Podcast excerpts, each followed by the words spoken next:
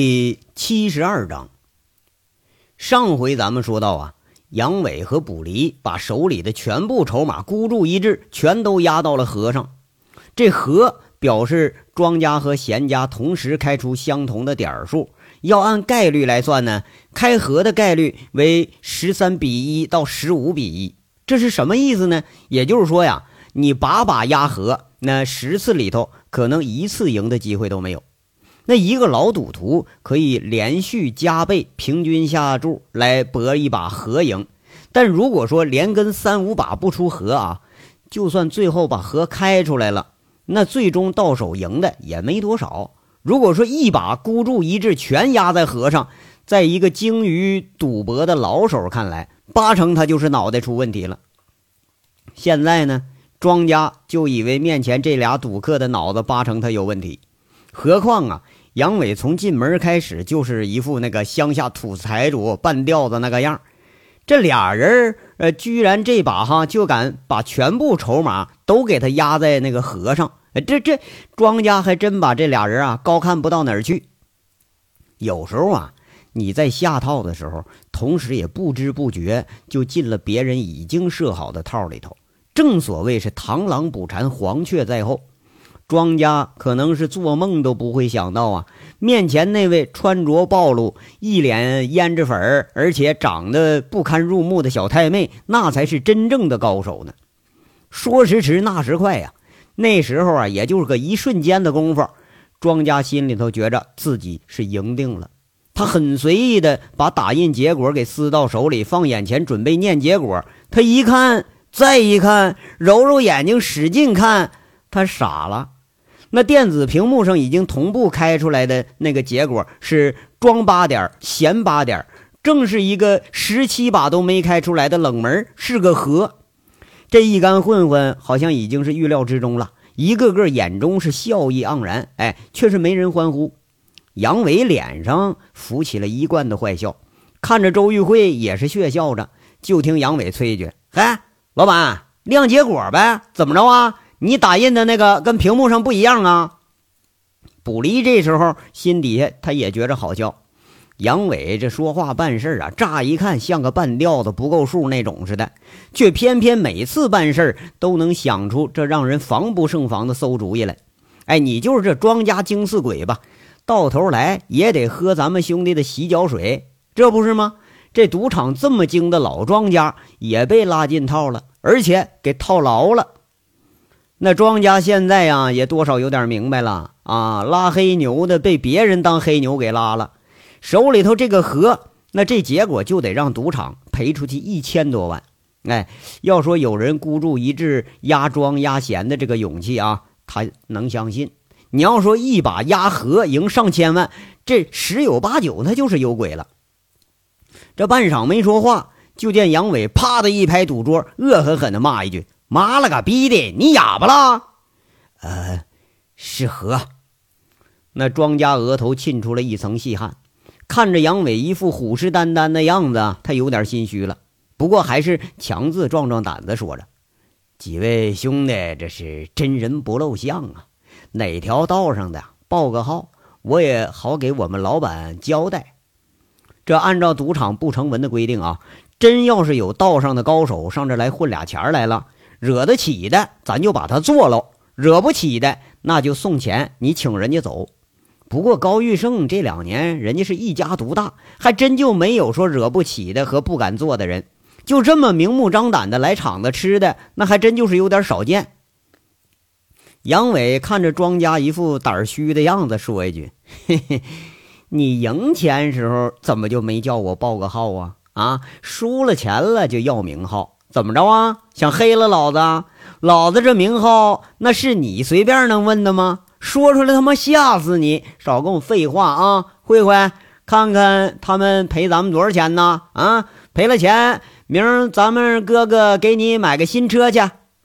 啊，赌桌上一共一百一十七万，十二倍，一共是一千四百零四万，去掉抽水百分之三，一共是一千三百六十一万。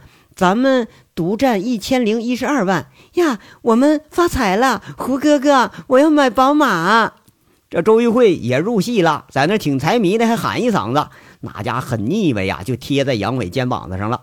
看那卜离带来这一帮小兄弟，那都直竖汗毛啊，心里纳闷你说就这大哥啊，连这货色都当宝，那真不愧是大哥呀！啊，嘿 得了得了，零头抹了啊，嗯，就赔我们一千万得了，我可要现金啊！杨伟说着呀，一看那周玉慧还腻歪在自己肩膀上呢。没好气儿，一抖了肩膀子，把周玉慧给震过一边去，骂一句：“我说你个败家老娘们啊，买什么宝马呀？晚上哥哥我给你当马骑啊，那不比宝马强吗？”切！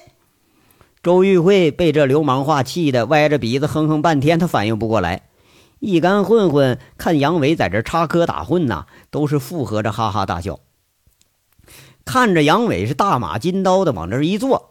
那卜离现在也在这巴结似的说了：“哎呦，哎，这位老板啊，今天兄弟还跟着你发财了，多谢多谢啊！兄弟们发财可全靠托您的福了啊！”这两方的人嘿嘿一笑，心照不宣，看样啊，一下子结成同盟了。正僵持着呢，却不料啊，这个时候异变突起。门外面呼呼啦啦冲进来七八个保安，拎着橡胶棍子，领头的一个大块头啊，骂骂咧咧说了：“妈了个逼的，谁出钱？”杨伟却是坐那块啊，分毫未动。早知道庄家手里头有消息案件，这出事儿肯定是得招来帮手来了。而这赌场呢，看样是跟自己一个德行，赢了咱拿钱，输了哎，而且还输那么多，那怕是肯定得耍赖呀。延庆路赌场僵持的时候，其他三个赌场已经到了岌岌可危的时候，却依然是浑然不觉。从周玉慧手里接过信号捕捉器的呀，正是小五元，在保安没来之前就出了这个房间了。两方人坚持的时候呢，这个五元已经把那手机信号传到地面上了，谁也没注意到啊，楼背后一个暗门里头隐藏着几个人影。一接着信号，一个。胖大汉喊一句：“呃，开始。”这一个背后背着大包的人一点打火机，手里的那个乙炔喷头，呼的一下冒出长长的火焰来了。这人是左右一调整，把火焰调成了一寸长的蓝焰，对着铁门这就开始烧。这种乙炔气儿啊，中心温度可以达到三千度，一指厚的钢板那都不在话下。铁门不到三十秒就给烧开一窟窿。那根拇指粗的门栓也是仅仅坚持了不到一分钟，吧嗒一声掉地上了。这回门开了，从里边闪身出来的小五元带着后面进来这十个人是鱼贯而入，那全都是啊服务员的装束，直扑地下赌场最东的一个孤立的房间，那儿是监控室。这可怜的是啊，这间最大的赌场今天由于史更强的约战，被调走了三分之二的人。那仅剩了十四个保安，哎，这赌电子百家乐房间又被缠住了七八个，各处巡视的全都分散开了，十几个人不请而到的这保安毫无阻拦的就冲进了那个监控室里头。同一时间呢，接到信号的鲁直清是一摆手，二十名警察和三十名保安分别围住了建设路赌场的四个出口，正门口伪装呢是一个旅社的标志。这群黑保安干这活那是顺风顺水，有的甚至干脆就是给厂子里当过望风的。周边四个望风的被虎盾出来的保安仨俩围住一个，直接给干晕俩，放倒俩。就这手法，看的老警察都直叹气呀！哎呀，想不到啊，自己执了一辈子法了啊，到最后居然和这群流氓为伍了。这次啊，不过是先把外面那个三个出口给他堵上了。咱就留了一个进口，依然是张老三提供的那个背负式的呃乙炔，给他打开了门哎，这门一开，就有人发觉了，一看就有人喊一嗓子：“雷子来了！”这场子直接就乱了。鲁智清冷笑一声，一挥手，足足五十人的队伍如狼似虎的扑进了赌场。最后，这才是两名警察保护着武编辑，扛着大摄像机呀，跨进了门里头。一进门，鲁智清砰的一声把这门就给堵死了。看来呀，今天咱要来一个瓮中捉鳖了。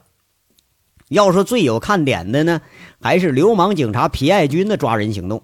那和咱们派出所那些小片警、小地痞斗殴一样啊，看得咱们都颇有点惊心动魄。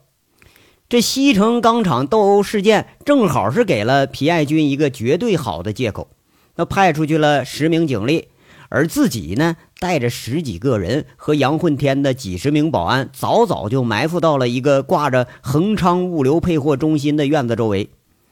本来杨伟准备把延庆路那赌场交给皮爱军，不过后来发现呢，史更强这个蠢货一下午就把延庆路赌场的人给调空了，这场子里只剩下十几名保安，还有客串的服务生，这才临时改变一下计划，把这个时间比较隐蔽但是规模不大的场子交给了呃皮爱军来收拾了。那流氓保安配着流氓警察，这才叫绝配呢！这流氓警察指挥的那是毫无章法，直接就跟上歌城里抓小姐、抓嫖客似的，那是一拥而上啊！看的杨混天是直摇头、咂巴嘴皮子。一干人冲进院子，这就出意外了，却是漏了一个望风的。那人喊着呀，就上楼了。这场子一下炸锅了，那冲进去的人和冲出来的人是碰了个正着。老皮这一着急，那家伙来火了，拔出枪来，朝着天砰砰砰就是三枪，喊了一嗓子：“都他妈给我蹲下！谁跑打死谁啊！”这一干赌客一瞅，我操，真枪抽出来了，一下傻眼了，老老实实全蹲下了。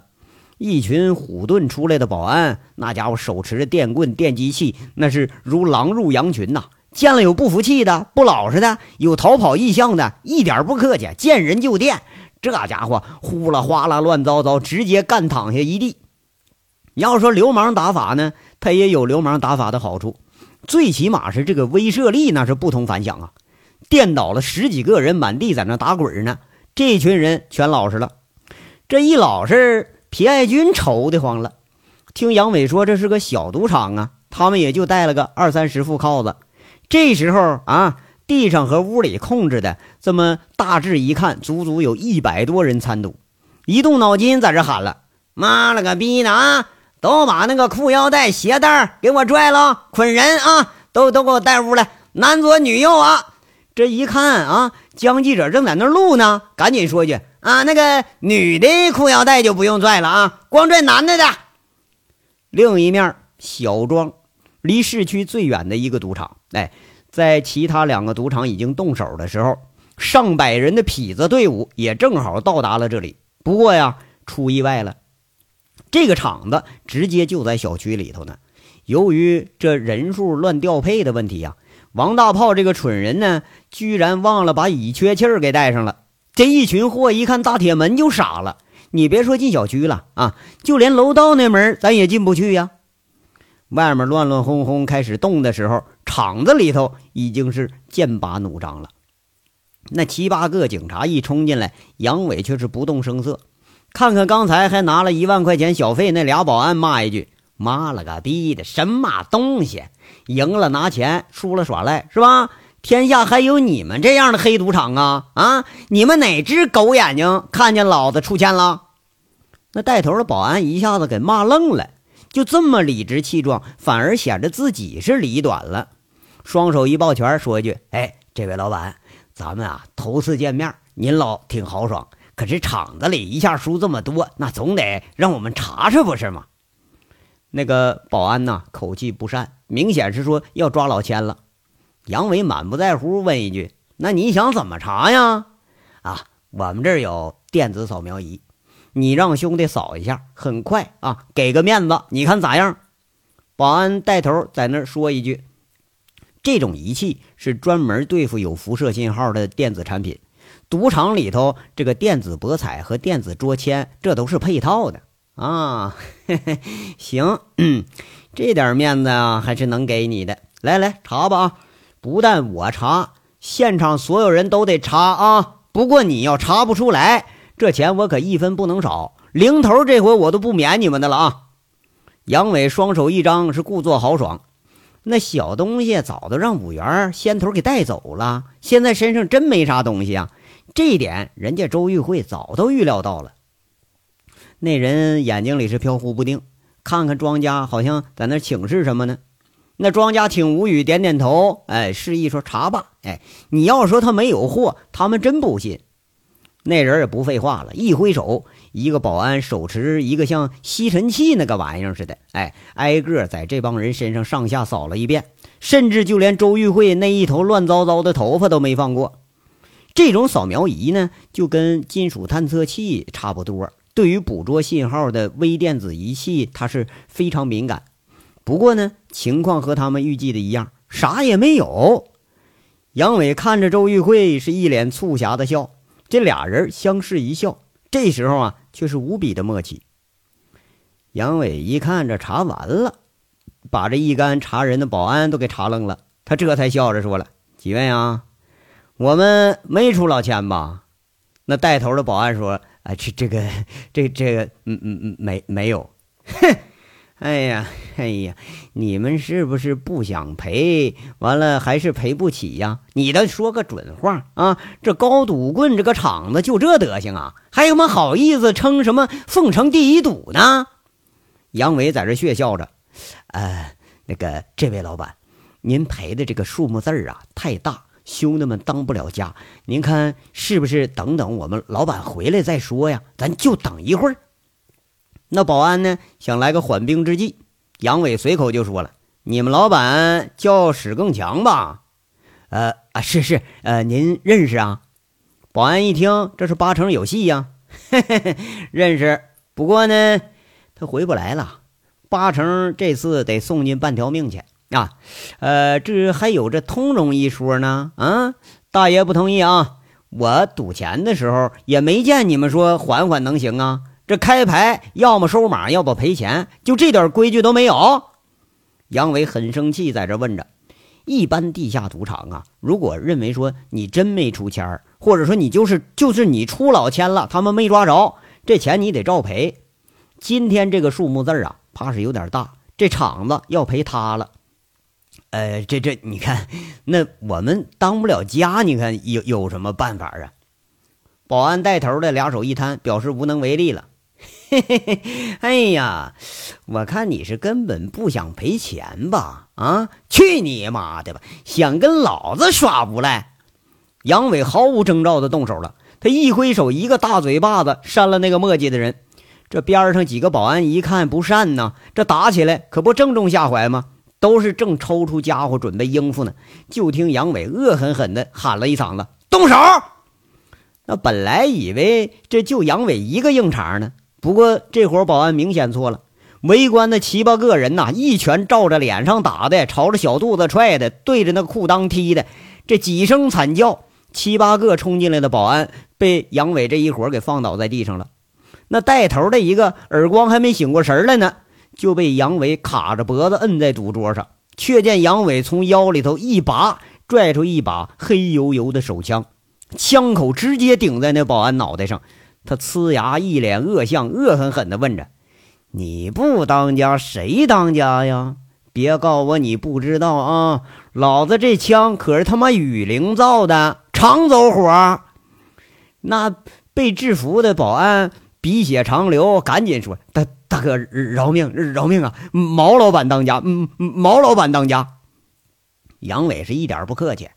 提着那保安脑袋在赌桌上嘣嘣嘣撞了几下子，那人软软的躺下了。这个手辣心不狠呐，正是杨伟的特点。这时候咱需要立威，打消其他人反抗的念头。你不下狠手那是不行了。要说呀，这是真恐怖啊，是真暴力呀。那周玉慧皱着眉头看着杨伟的恶相，有点害怕的，他躲了躲。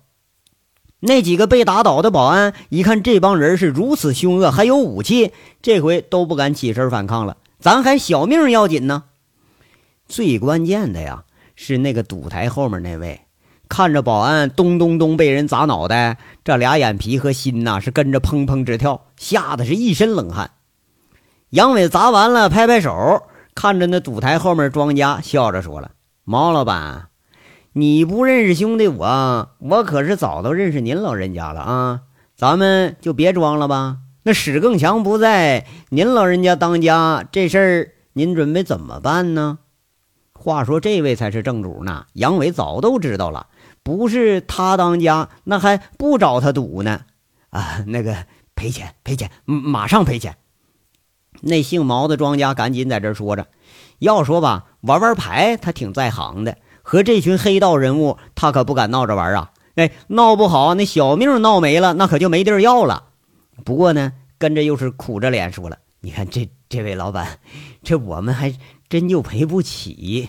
这赌场里边刚开赌，那哪能凑得起这一千三百多万呢？平时生意好也没有这么多呀。再说，就全赔了。”那我这老命也就搭进去了。话说这倒是实话呀，一个厂子里头当家的，一年也不过就挣个一两百万，一下子给你赔上一千多万，那后台老板不把你往死里整，那才是有鬼呢。嘿嘿，哎呀，你老家伙倒挺诚实哈。杨伟哈哈大笑，正色说一句：“你给我听好了啊，我既然来了，就不准备空手走。你叫毛世斌是吧？哈。”你家一个老婆，一个相好的，相好的在街面上开了个鞋帽批发店，是不是啊？你有个儿子，十五岁，是吧？在那个实验中学读书，对不对呀？你别以为我不知道你底下啊，你的手段有多黑，你自己知道。我们既然敢来你这厂子赢钱来，我就没把你放眼里，耍花招。哎，你试试。就别说你了，史更强、高玉胜，老子都他妈照砍不误。哎，今天我也不为难你，赌场里的钱啊，你赔我，有多少算多少，剩下的你给我打欠条。那姓毛的庄家一听杨伟这话，他是毛骨悚然呐。对方显然是已经全部知道了自己的底细，黑道上这一套他是最清楚的，惹毛了，惹到家里人身上，那可就更麻烦了。赌场里这群人，那就经常害得人家是家破人亡，这事老毛可没少见着过。而这群人比厂子里的人还横，啊，这还没准是哪路煞星呢？这老毛啊，冷汗直冒，一边应着，一边又结结巴巴说着：“这这这位大哥呀，那我我我我打欠条，那我我哪哪哪哪还得起呀？嘿嘿嘿，不让你还。”而且呀，我还给你钱，让你滚出凤城。不过以后啊，如果我要在凤城碰着你了，这钱你可得还啊！按照你们的规矩，一天一毛钱的利。哎，你不还，让你老婆还。你老婆不在了，你不还有个相好的吗？让他还。实在不行了，到你儿子这一代，你还还不完呢？咱不废话了啊！要不呢，现在老子收拾了你，我自己拿钱。要不呢？赔钱送老子走！你也给我滚蛋！杨伟把枪重重的再次拍到了桌子上。这毛世斌那早都是成精的老油条了，一看这阵势，略一思索，先躲过眼前这个灾再说吧。他一咬牙说一句：“嗯，那好吧，那跟我来取钱。”这老头他是想开了，与其当场被人整个半死，那还不如老老实实听话呢。何况这还真输了，你没逮着人家出老千，那是自己没本事；真赔钱，那也不赔自己钱呢。几个人刚一出去，拐了两拐，又听着隔壁乱了，这一下子呼呼啦啦脚步声冲进来十几个人，那毛庄家吓得一激灵，停下来了。后面的杨伟拍拍肩膀说一句：“走走走，别担心，那是我的人冲进来了，收拾你们那监控室的保安呢。那地儿不就是你们存钱的地方吗？”走进去吧。那毛庄家这时候心里是彻底凉了，看样啊，这伙人怕是早都预计好了要挑这场子了。话说这钱是真到手了，两个偌大的保险柜齐齐刷刷码着红彤彤的钞票，这一摞一万，五摞是一捆一捆五万。据小菜菜密报啊。赌场里的钱一般不存银行，哎，两到三天一汇集就有专人给带走。今天是聚集了两天了，看样是不太少。那毛老板一开柜子，挺无奈的说：“哎，大哥，都在这儿了。我们三天的钱一共是七百三十多万，今天的没入账，估计也能有个一百来万。那就这些了，俺们收钱。”杨伟一摆头。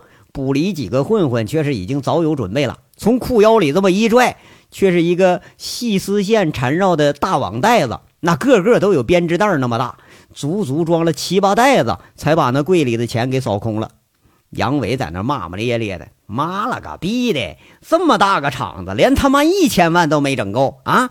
白赢你们这么多了。”那几个混混一边装钱一边笑，感情啊，就这还赢的嫌少了呢？还这边呢，毛庄家是刷刷点点写了个四百万的欠条，递给了杨伟。反正啊，都是空头票子，这也没准备还呢。杨伟一看，又骂一句：“嘿呀，老狐狸，糊弄我呢！把你名给我签上。”那毛世斌只得又是乖乖的在欠条上把名给签了。杨伟一挥手：“咱走。”这几个人簇拥着毛老板就往外走。杨伟指挥着保安把监控室的电脑主机还顺便给扯了带走了。一行人顺着这个甬道是左转右转，一出一个黑乎乎的洞口，一迎面呐，新鲜的空气扑来，却赫然已经在街头的一个小巷道里头了。哎，再一细看，哎，这却是这座大楼后边的那个垃圾堆的旁边，一个身影这时候迎了上来，却是个大头肥脑袋。杨伟一看乐了，这是王虎子来了。就见王虎子笑吟吟的迎上来说一句。哎呀，大哥呀，这这干的不赖呀哈！哎，你可少废话，赶紧走啊！杨伟这说着话，卜离指挥着把几袋子钱扔进了现场唯一的一辆嗯本田小商务里头。这几个混混听了卜离的吩咐，却是很奇怪，没走，又反身钻回赌场去了。这边杨伟看卜离坐到了副驾驶了，一一过去就骂一句：“滚滚滚滚！”你开什么车呀？你开车我还不放心呢。卜离一个机灵闪到一边，杨伟上了车，看看几个人，啊，有落下的没有啊？那个毛老板呢？啊呃，在这儿呢。那我我那小蜜呢？啊，在在在也在。卜离呢是正和周玉慧坐一起呢。这黑洞洞的全是冲着廉价那个香水的味道。哎呀，他喊了一声之后。周玉慧从主角到配角的位置啊，他没好气的也答应了一声：“嗯，行，坐好了啊，咱走了。”杨伟一发动，却是车灯都不开。他一掉头，这车身像黑夜里头乱窜的山猫，一溜烟窜出了小巷，连大街都没上，沿着人行道是左冲右窜，一眨眼功夫看不着影了。这部队训练出来的司机和地方司机的不同之处就在于啊，那车。基本如同司机的腿，他想怎么走就怎么走，而杨伟这本事那却是练得精得很。哎，你别看他没有驾驶证，那比有证的开的是溜多了。等过了一个街区，这杨伟才在暗处停了车，把毛世斌给赶下去了。钱袋子里头随手拿出一捆钱，就扔给毛世斌。那个老毛啊，当时吓得也不知道这帮人要干什么呀。他连拿钱他都觉着有点烫手。就听杨伟说一句：“滚吧啊，今晚上就走。记着，你欠我五百万呢啊！妈逼的，以后别让我在凤城看着你们一家人。我看着你们一家人啊，老子就他妈上门要债去，利息一天一毛，少一分钱我扒你皮。”杨伟这恐吓还没等说完呢，那毛世斌不迭的应了一声，那早都跑远了，老胳膊老腿的，一转身跑得比兔子还快。哎，大哥。放就放了吧，你你给他钱干什么呀？这小子不会认出咱们来路了吧？卜离在那问一句：“嘿，我操，他能认出来才见了鬼了呢！过了今天呢，那赌场就不存在了。他是爱认不认，哎，给他钱呢，哎，他就成咱们同谋了，知道吗？”杨伟把车开到了大街上，一边笑一边给解释着。王虎子也挺担心，在那问。哎呀，那这老家伙不能回去报报信去吧？他欠我四百万，你们信不信？一个小时，这老家伙绝对全家都得跑了。报信儿，他报个屁去吧！他输了厂子里头好几百万，他更不敢。哎，现在厂子里头已经是咱们的人给控制了，谣言怕是满天飞了。都知道老毛和陕西客合谋骗赌，骗了厂子好几百万，全家都跑了。现在他是老鼠进粪坑，那里外全沾上屎了。只要是惹祸上身，那他他妈就倒了霉了。他妈的，关键就是有点少哈。我还寻思怎么着也得有上千万呢。